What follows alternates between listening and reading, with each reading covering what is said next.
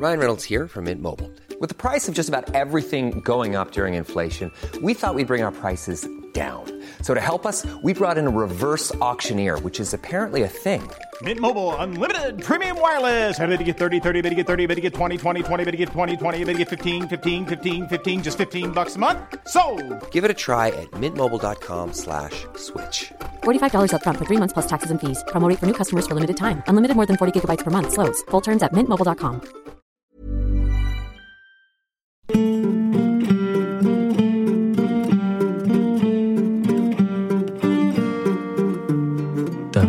prominenteste Häftling damals, der ehemalige Botschafter von Kasachstan, sitzt in der Krankenabteilung im Grauen Haus und in der Nacht kann sich der offensichtlich umbringen, ohne dass es irgendwer bemerkt.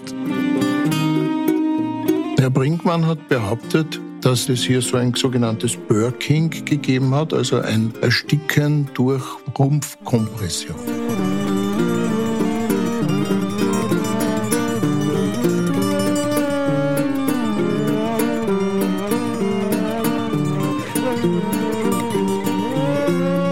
Herzlich willkommen, liebe Zuhörerinnen und Zuhörer, zu Klenk und Reiter, dem Falter-Podcast aus der Gerichtsmedizin.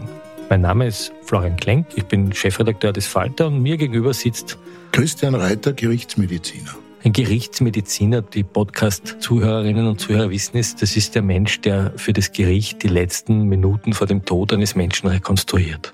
Zumindest die Todesursache. Wer zahlt sie eigentlich für diese Arbeit? Ja, das ist geregelt in der Strafprozessordnung.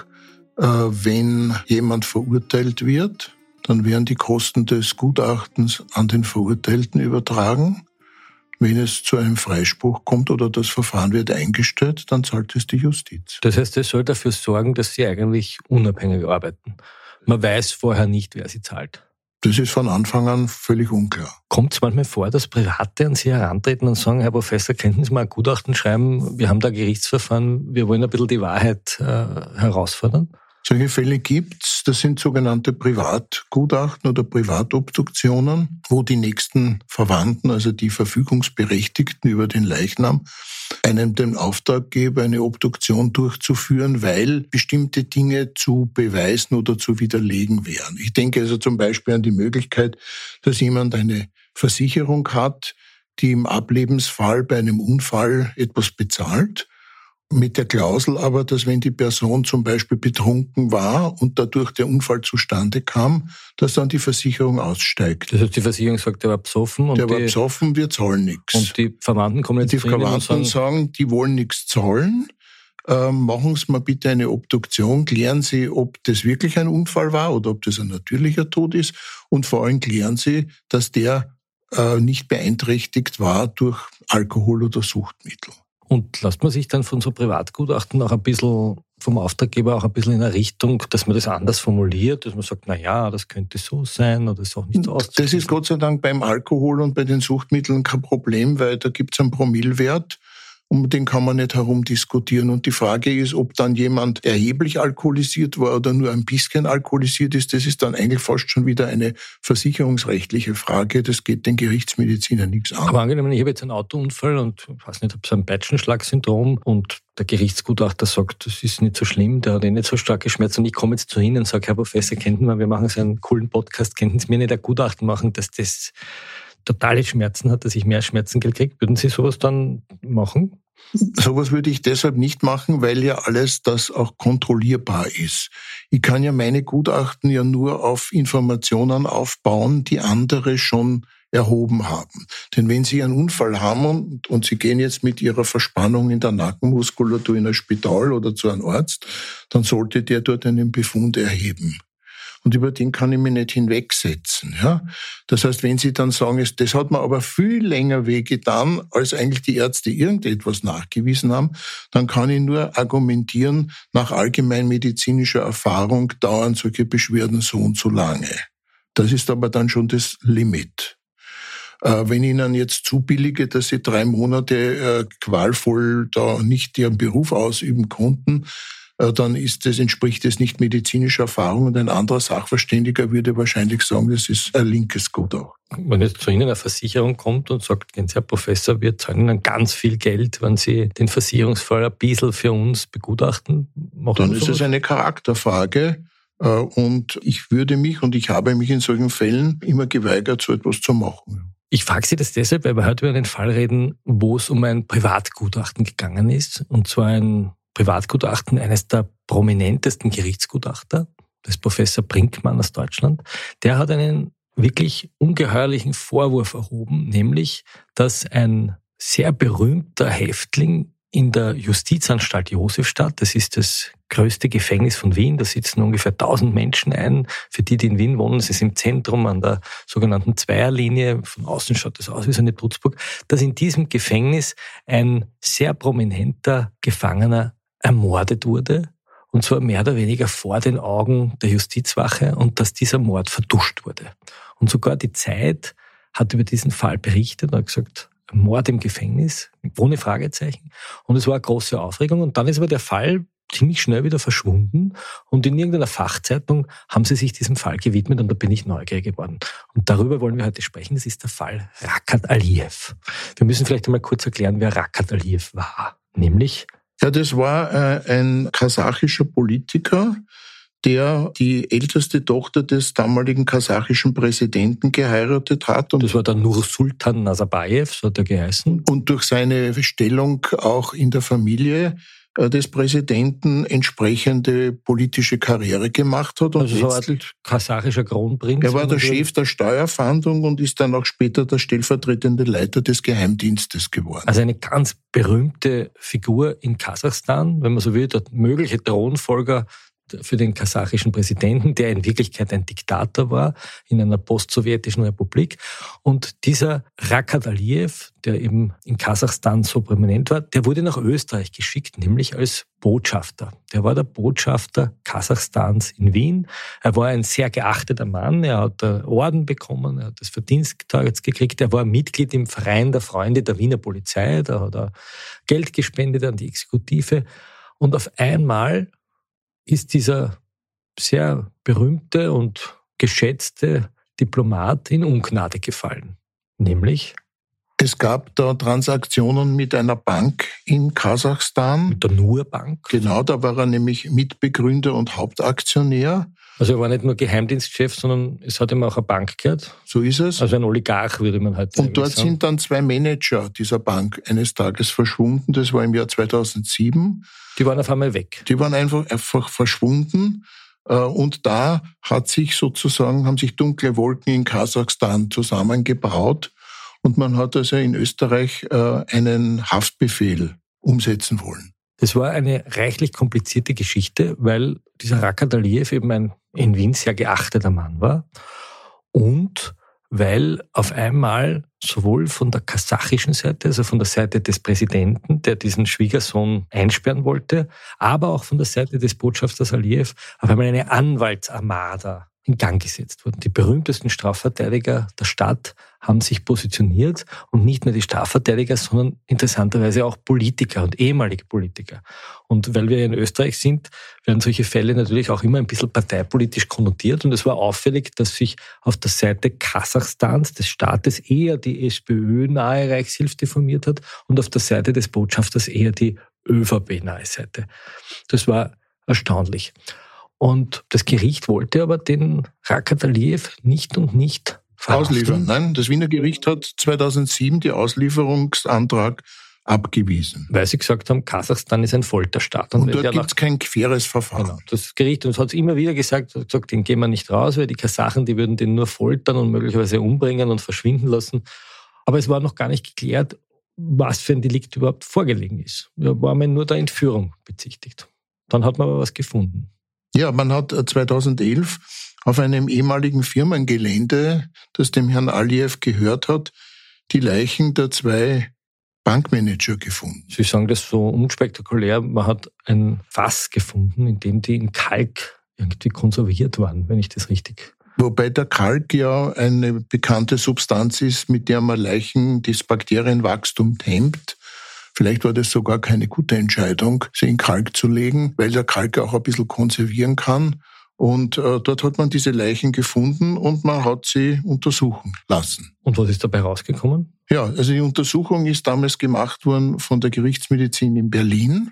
Es wurden aber auch chemische Analysen in Wien durchgeführt und äh, es hat sich gezeigt, dass hier die Bankmanager über eine längere Zeit mit Medikamenten, Psychopharmaka, relativ hochdosiert äh, behandelt, unter Anführungszeichen wurden, äh, und man sie offenbar hier gefügig gemacht hat, um entsprechende Unterschriften zu liefern. Das heißt, die sind mit irgendwelchen Tropfen ja, psychisch, psychisch verändert worden und dann sind sie offensichtlich umgebracht worden. Umgebracht worden. Es spricht vieles dafür, dass sie hier erdrosselt oder erstickt wurden. Jetzt hat das kasachische Regime, der Nursultan Nazarbayev und die Staatsanwälte in Astana, der Hauptstadt von Kasachstan, gesagt, der Mörder ist zweifellos der Rakat Aliyev.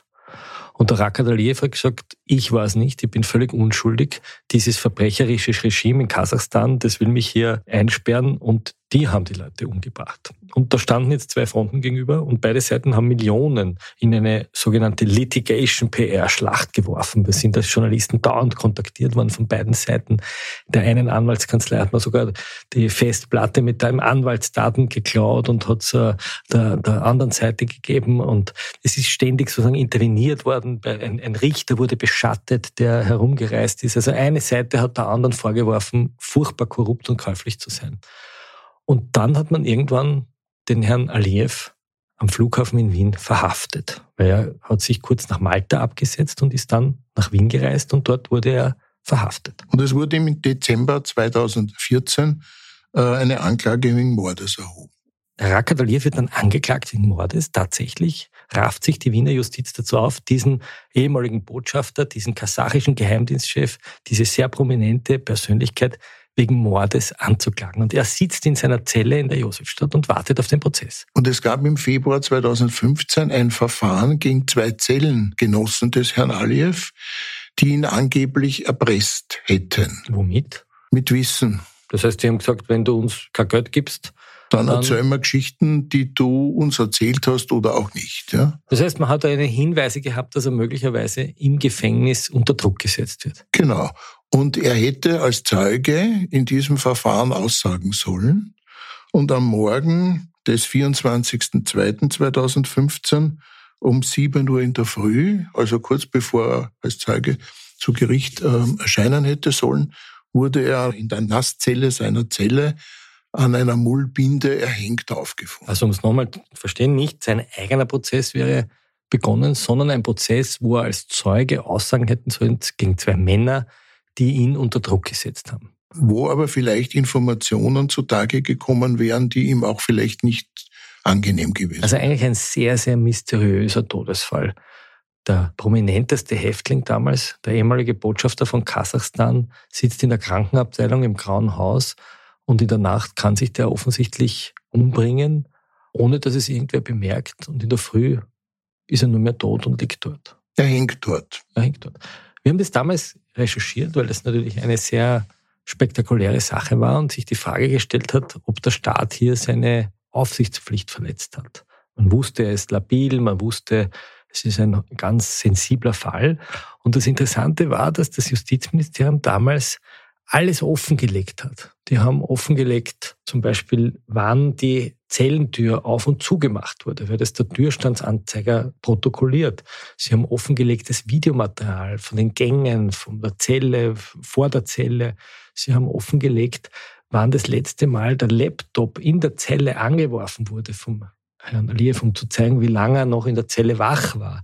Man hat offengelegt den Umstand, dass die Obduktion im Beisein der Familie stattgefunden hat. Was ganz eine Seltenheit ist. Ja. Das passiert eigentlich nie. Ich habe das in, drei, in 43 Jahren nie erlebt, dass Verwandte bei einer Obduktion eines Angehörigen dabei waren. Also es ist eigentlich alles gemacht worden von Seiten der Republik Österreich, dass man aufklärt, ob er ermordet wurde oder ob er sich selbst umgebracht hat.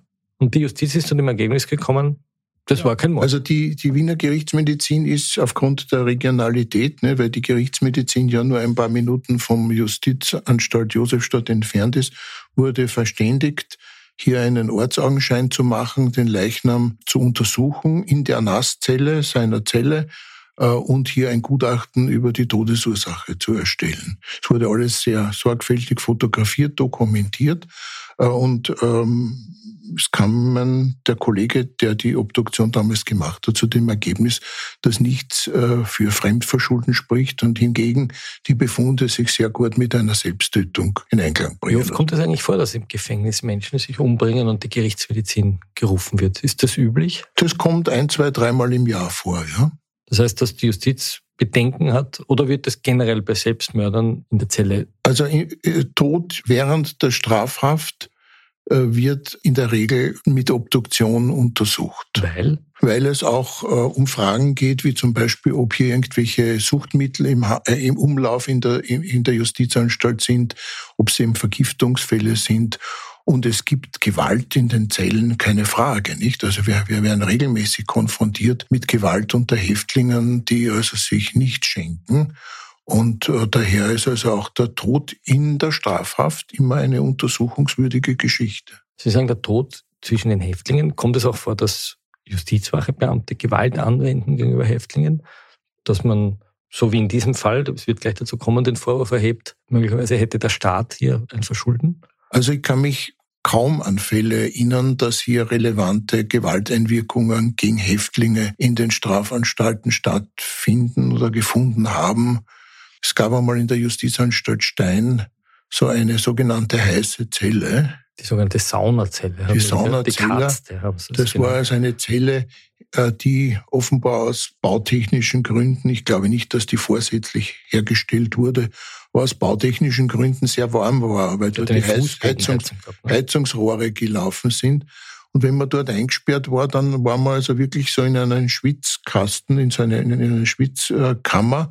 Und äh, es wurde immer wieder von Häftlingen behauptet, wenn man sich nicht wohl verhält, dann kommt man in die Katzte.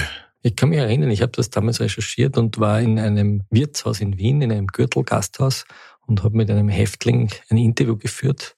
Der hat das erzählt und ich habe es ihm nicht glauben können.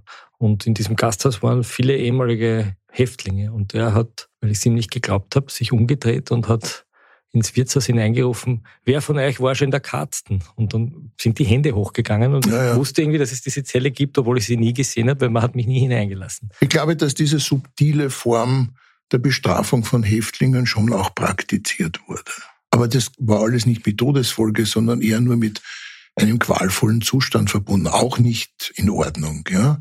Es wurde dann auch im Rahmen von Gerichtsverhandlungen immer wieder thematisiert. Ich kann mich erinnern, es gab einen Fall, den berühmten Polizisten und Mörder Ernst Karl. Ja. Der ist einmal in einer Zelle tatsächlich gestorben, angegurtet. Das hat auch die Wiener Gerichtsmedizin untersucht.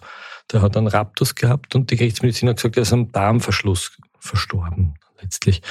Also das Bemerkenswerte war, dass er angegurtet war an Händen und Füßen und dass man die Zelle zugemacht hat. Ist das ungewöhnlich?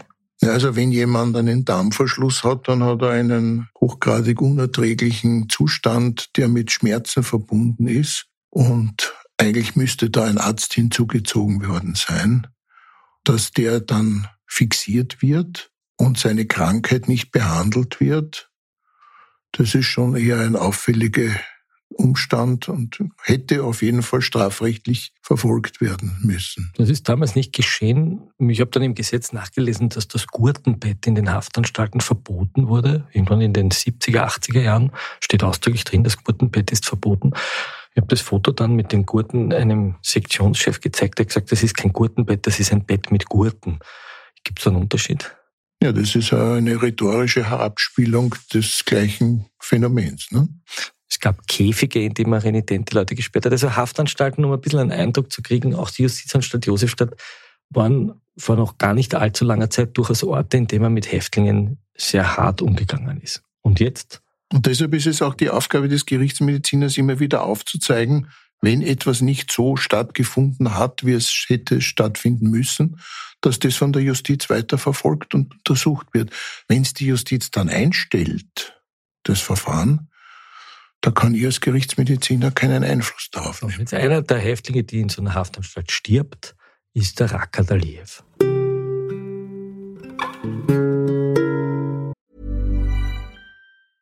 It's that time of the year. Your vacation is coming up. You can already hear the beach waves, feel the warm breeze, relax, and think about work. You really, really want it all to work out while you're away. Monday.com gives you and the team that peace of mind. When all work is on one platform and everyone's in sync, things just flow wherever you are. Tap the banner to go to Monday.com.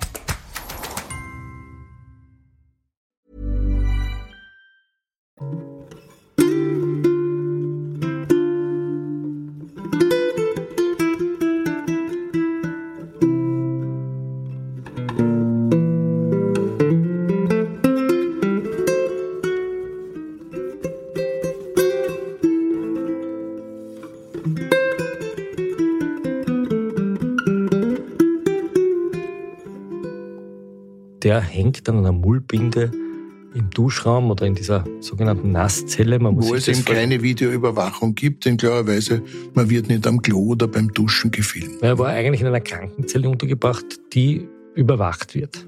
Aber die Duschzelle wird nicht überwacht. Und dort hängt er. Und zu welchem Ergebnis sind Sie gekommen? Sie haben sich... Ja, also der Kollege, der das gemacht hat, weil das war nicht mein Fall, aber ich kenne den Fall, hat hier einen Lokalaugenschein durchgeführt. Als er dorthin kommt, war also der Leichnam verständlicherweise bereits abgeschnitten. Das heißt, er lag dort am Boden.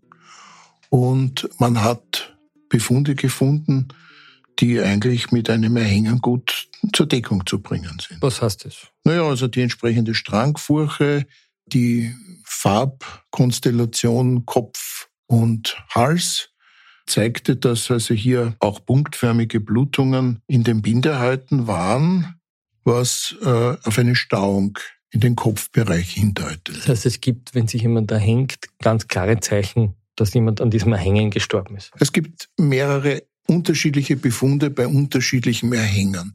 Also wenn ich mich jetzt vom Stockerl äh, in das Strangwerkzeug hineinfallen lasse und das gesamte Körpergewicht am Strangwerkzeug wirkt, dann kommt es zu einer schlagartigen Unterbrechung der Durchblutung des Kopfes, weil eben das Körpergewicht über das Strangwerkzeug die Halsgefäße komprimiert, sowohl die Schlagadern als auch die Venen. Und es ist im Kopfbereich nicht mehr Blut als im Körper.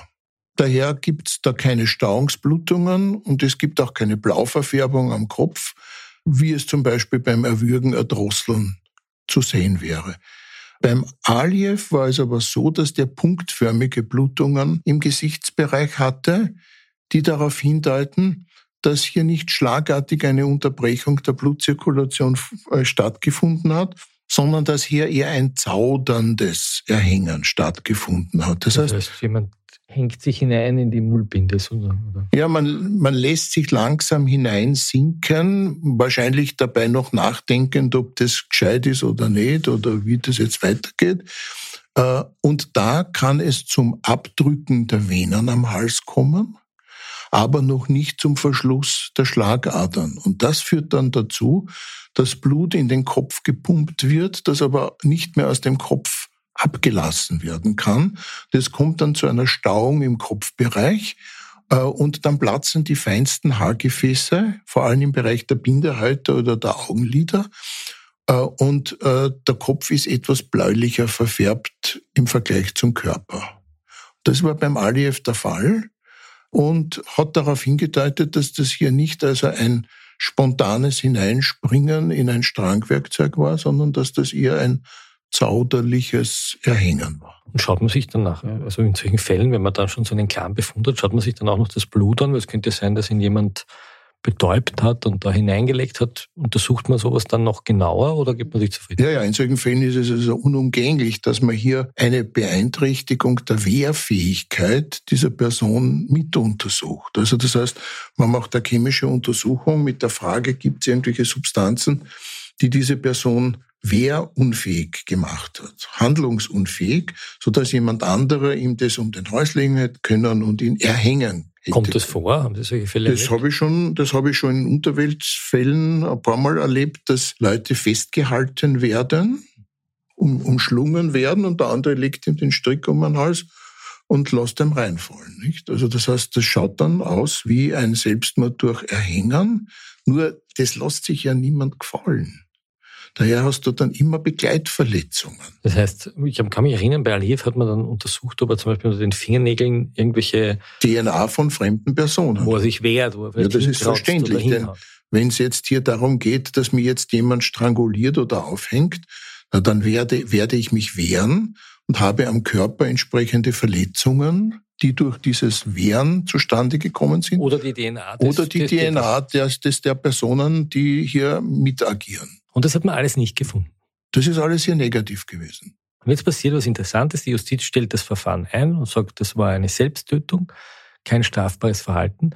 Und auf einmal gibt es eine Pressekonferenz, ich glaube im Café Landmann. In Wien findet ja alles immer in Kaffeehäusern statt, wo die Anwälte der Familie von Aliyev sagen, sie haben ein Gutachten, das eindeutig belegt, dass der Rakaf Aliyev ermordet wurde. Und dieses Gutachten hat nicht irgendein kasachischer Auftragnehmer geschrieben, sondern der berühmteste Gerichtsmediziner Deutschlands, nämlich der Professor Brinkmann.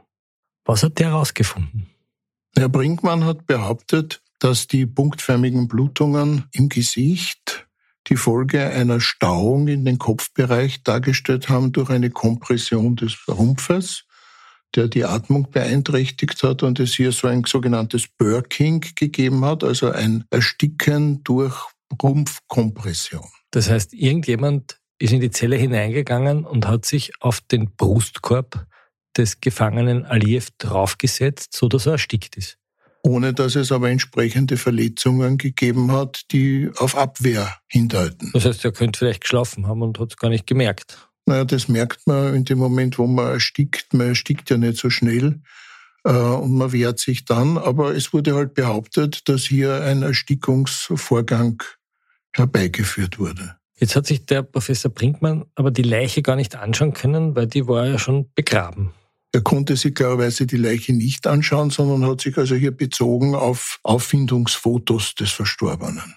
Das heißt, er hat sich Fotos angeschaut von den Augenlidern. So wie sie halt bei der Obduktion dokumentiert werden und hat daraus seine Schlussfolgerung gezogen. Also er gesagt, der hat sich nicht erhängt, der wurde ermordet. durch Ersticken, durch Rumpfkompression. Das heißt, es könnte sein, dass dort mehrere Leute reingehen. Vielleicht die einen halten ihm die Hände, während er noch damit er schlaft. sich nicht wehrt Die anderen setzen sich drauf. und warten, bis er erstickt. Und ja. dann hängt man ihn sozusagen in die... Drapiert das Ganze als Suizid durch Erhängen. Kann das nicht so gewesen sein? Das kann deshalb nicht so gewesen sein, weil diese punktförmigen Blutungen im Gesicht an den Stellen vor allem ausgebildet waren, wo die toten Flecke ausgebildet wurden. Und es gibt ein Phänomen, das nennt man sogenannte Vibizes. Das sind punktförmige Hautblutungen, die dort entstehen, wo starke Totenflecke ausgebildet werden. Da kommt dann durch dieses Absenken des Blutes in den Blutgefäßen zu einer so starken Druckbelastung der Haargefäße, dass sie platzen. Und die überwiegende Zahl dieser Blutaustritte unter der Haut oder in den Schleimhäuten äh, bei Aliyev war im Bereich der toten Flecke ausgebildet. Das heißt, man hat hier die sogenannten Erstickungsblutungen mit den Totenfleckblutungen in einen Topf geschmissen und hat daraus geschlossen, ja, der war ja massiv gestaut. Aber in Wirklichkeit ist die überwiegende Zahl dieser Hautblutungen erst nach dem Tod durch die Totenflecke entstanden. Aber man konnte das verkaufen und die Laien konnten das sowieso nicht unterscheiden. Das Erstaunliche in dem Gutachten, ich habe das damals gelesen, war ja, dass weder auf die geschlossene Zellentüren noch auf die Videokameras noch auf all die anderen faktischen Beweise, die gezeigt haben, dass da niemand in die Zelle hineingehen konnte, Bezug genommen wurde, sondern man hat behauptet, es hat sich jemand draufgesetzt. Es ist ein Teilspektrum nur beurteilt worden, ohne die weiteren Umstände zu berücksichtigen und insbesondere auch, dass hier ein Abschneiden des Erhängten und ein entsprechendes Lagern in linker Seitenlage stattgefunden hat, wo eben die Dominanz dieser Hautblutungen links war. Und beim Erstickungstod wäre das symmetrisch in allen auch Regionen des Kopfes zur Ausbildung gekommen. Jetzt muss man sagen, jetzt kommen wir zu dem zurück, was wir am Anfang gesagt haben, es war ein Privatgutachten. Das heißt, das haben die Anwälte des Herrn Aliyev in Auftrag gegeben, um offensichtlich Druck auf die Justiz zu machen, dass das noch einmal untersucht wird. Ist sowas üblich? Naja, es ist, es ist Gott sei Dank nicht üblich, aber es ist selbstverständlich ein, ein, ein nicht uneffizientes Mittel, Unruhe und Verunsicherung herbeizuführen. Das heißt, um der Gefängnisverwaltung, dem Justizministerium, dem österreichischen Staat vorzuwerfen, ihr habt auf den nicht ordentlich aufgepasst. Unterstellungen zu tätigen, ja. Wie oft hat man Ihnen sowas schon angeboten? Sind Sie in solchen Fällen, werden Sie da auch manchmal gefragt, ähm, können Sie was für uns machen? Naja, äh, bei Obduktionen wird sowas in der Regel ja nicht gefordert, weil ich habe zwar schon Fälle gehabt, wo also jemand mich ersucht hat, seinen Vater zu obduzieren, er sei ermordet worden und ich habe dann die Obduktion durchgeführt und habe einen Herzinfarkt festgestellt. Daraufhin hat also der Sohn gemeint, ja, der Herzinfarkt ist die Folge, dass man ihn so aufgeregt hat, weil der ist im Rahmen einer geschäftlichen Besprechung verstorben. Und da hat der Sohn gemeint, man hätte seinen Vater vergiftet. Und ich habe dann festgestellt, der hat einen eindeutigen Herzinfarkt. Und als ich dann nachgewiesen habe, er hat kein Gift im Körper, äh, hat der Sohn gemeint, na ja, dann muss ich in meinem Gutachten schreiben, dass ihm die psychische Belastung der Geschäftsverhandlung zum Herzinfarkt geführt hat. Und da habe ich gesagt, na, das kann ich nicht schreiben, weil man kann aus vielen Gründen einen Herzinfarkt kriegen. Sicherlich ist eine Aufregung begünstigend, aber ich kann das nicht reinschreiben weil ich hier eindeutig das nicht zuordnen kann. Und darauf war das Sohn, der Auftraggeber, entsprechend stinkig. Hat sich dann geweigert, mir die Obduktion zu zahlen. Gibt es einen Markt eigentlich für so Auftragsgutachten?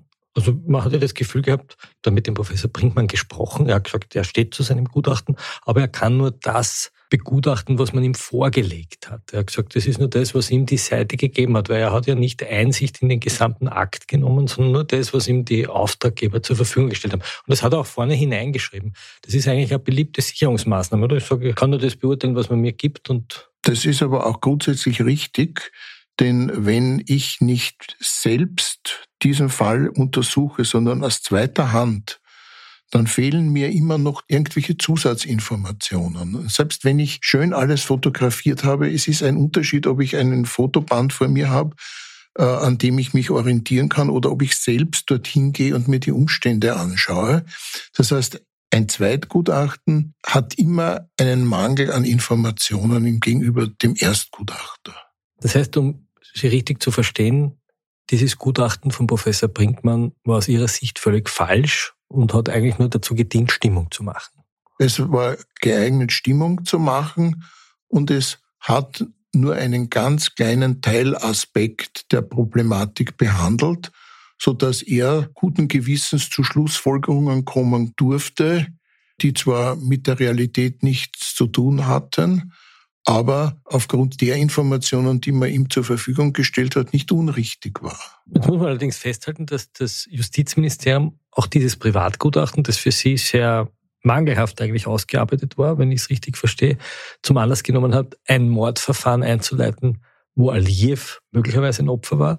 Und man hat den Fall dann dem Gerichtsmedizinischen Institut in St. Gallen vorgelegt, in der Schweiz. Also man hat gesagt, da kämpfen offensichtlich die deutschen Gerichtsmediziner gegen die österreichischen Gerichtsmediziner. Und die Schweizer sollen es klären. Sollen es klären. Was hat die Schweiz dann herausgefunden? Die Schweiz hat herausgefunden, dass unsere Befunde auf der Wiener Gerichtsmedizin korrekt ermittelt wurden und dass es keinen Hinweis hier gibt für eine Tötung durch fremde Hand. Das heißt, der Rakat Aliyev hat sich selbst umgebracht.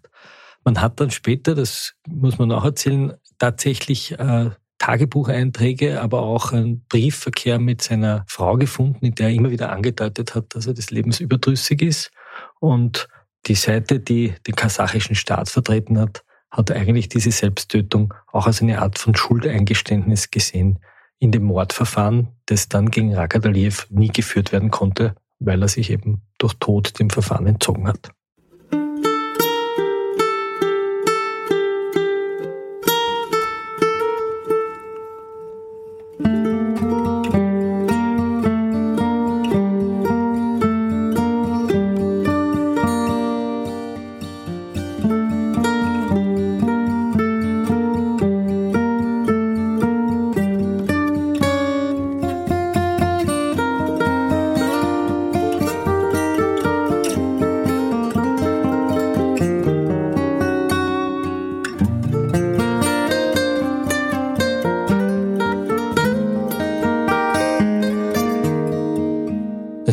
Ich Sie richtig verstehe, dass Gerichtsmediziner auch so ein bisschen Spielball von Anwälten werden können, wenn die Gerichtsmediziner dann nicht aufpassen oder vielleicht auch selbst finanzielle Interessen haben, weil solche Gutachten wahrscheinlich. Also wenn man sich zugänglich macht für solche Wünsche, wird man wohl auch Anwälte finden, die das missbrauchen.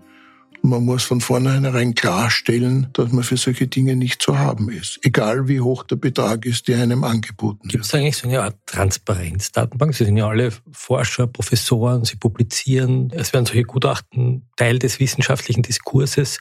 Ähm, denken wir nur jetzt an Corona vielleicht, wo es darum geht, zu untersuchen, ob jemand an einer Impfung verstorben ist oder nicht. Werden solche Interessen dann offengelegt? Müssen die offengelegt werden in Transparenzdatenbanken?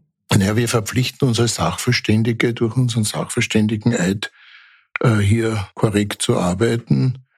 Es gibt auch entsprechende Spielregeln im Zusammenhang mit wissenschaftlicher Tätigkeit, wo man Transparenz anbieten muss und sagen, bitte, egal was ich mache, es muss alles nachvollziehbar sein. Selbstverständlich können zwei verschiedene Sachverständige ein und denselben Befund untersuchen. Wenn Sie den Befund beschreiben, sollten Sie, abhängig von Ihrem Sprachgebrauch, das Gleiche dokumentieren. Was Sie aber dann für Schlussfolgerungen aus diesem Befund ziehen, das obliegt zum Teil der Erfahrung des Sachverständigen. Das heißt, obwohl beide, sagen wir jetzt einmal, dasselbe Schussloch sehen, kann es einmal passieren, dass einer zu einer anderen Schlussfolgerung kommt als der andere, was aber damit zu tun hat, wie viel Erfahrung der jeweilige Sachverständige hat. Das heißt, es ist ein sehr kompliziertes, aber auch, wenn ich Sie richtig verstehe, durchaus missbrauchsanfälliges Feld, wo man, wenn man besonders geschickt formuliert, durchaus einer Seite ein bisschen helfen kann, Stimmung im Gerichtssaal zu machen und damit vielleicht auch in anderen Gerichtsverfahren das Gericht beeindrucken kann.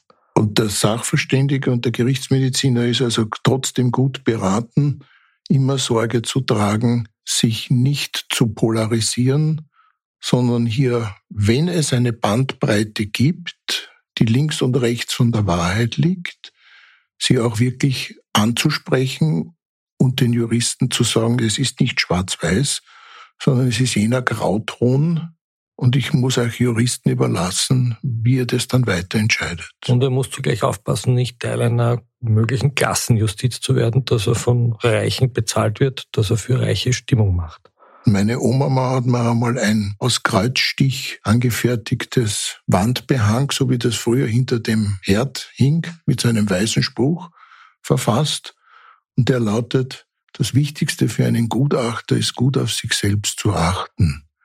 Und man ist gut beraten, wenn man sorgfältig agiert und sich nicht irgendwo zwischen die Fronten bringen lässt, um links und rechts der Wahrheit noch ein bisschen mehr den Trend, sondern man sollte schauen, dass man wirklich sich jeden Tag in der Früh in den Spiegel schauen kann. Wir haben in die Akten eines internationalen Krimis geschaut, in die Akten eines Falles von kasachischen Oligarchen, Machthabern, Diktatoren, Geheimdienstlern und wahrscheinlich Mördern. Wir haben gelernt, wie Gewalt in Gefängnissen untersucht wird. Wir haben gelernt, dass Gutachter nicht nur vom Staat bezahlt werden, sondern auch von einer Partei in einem Verfahren und dass man da ganz besonders hinschauen muss. Herr Professor Reiter, vielen Dank für diese Einblicke. Wieder mal in große, grundsätzliche Fragen, die man anhand eines Falles abhandeln kann. Das war Klenk und Reiter, der Podcast aus der Wiener Gerichtsmedizin. Danke fürs Zuhören. Auf Wiederhören.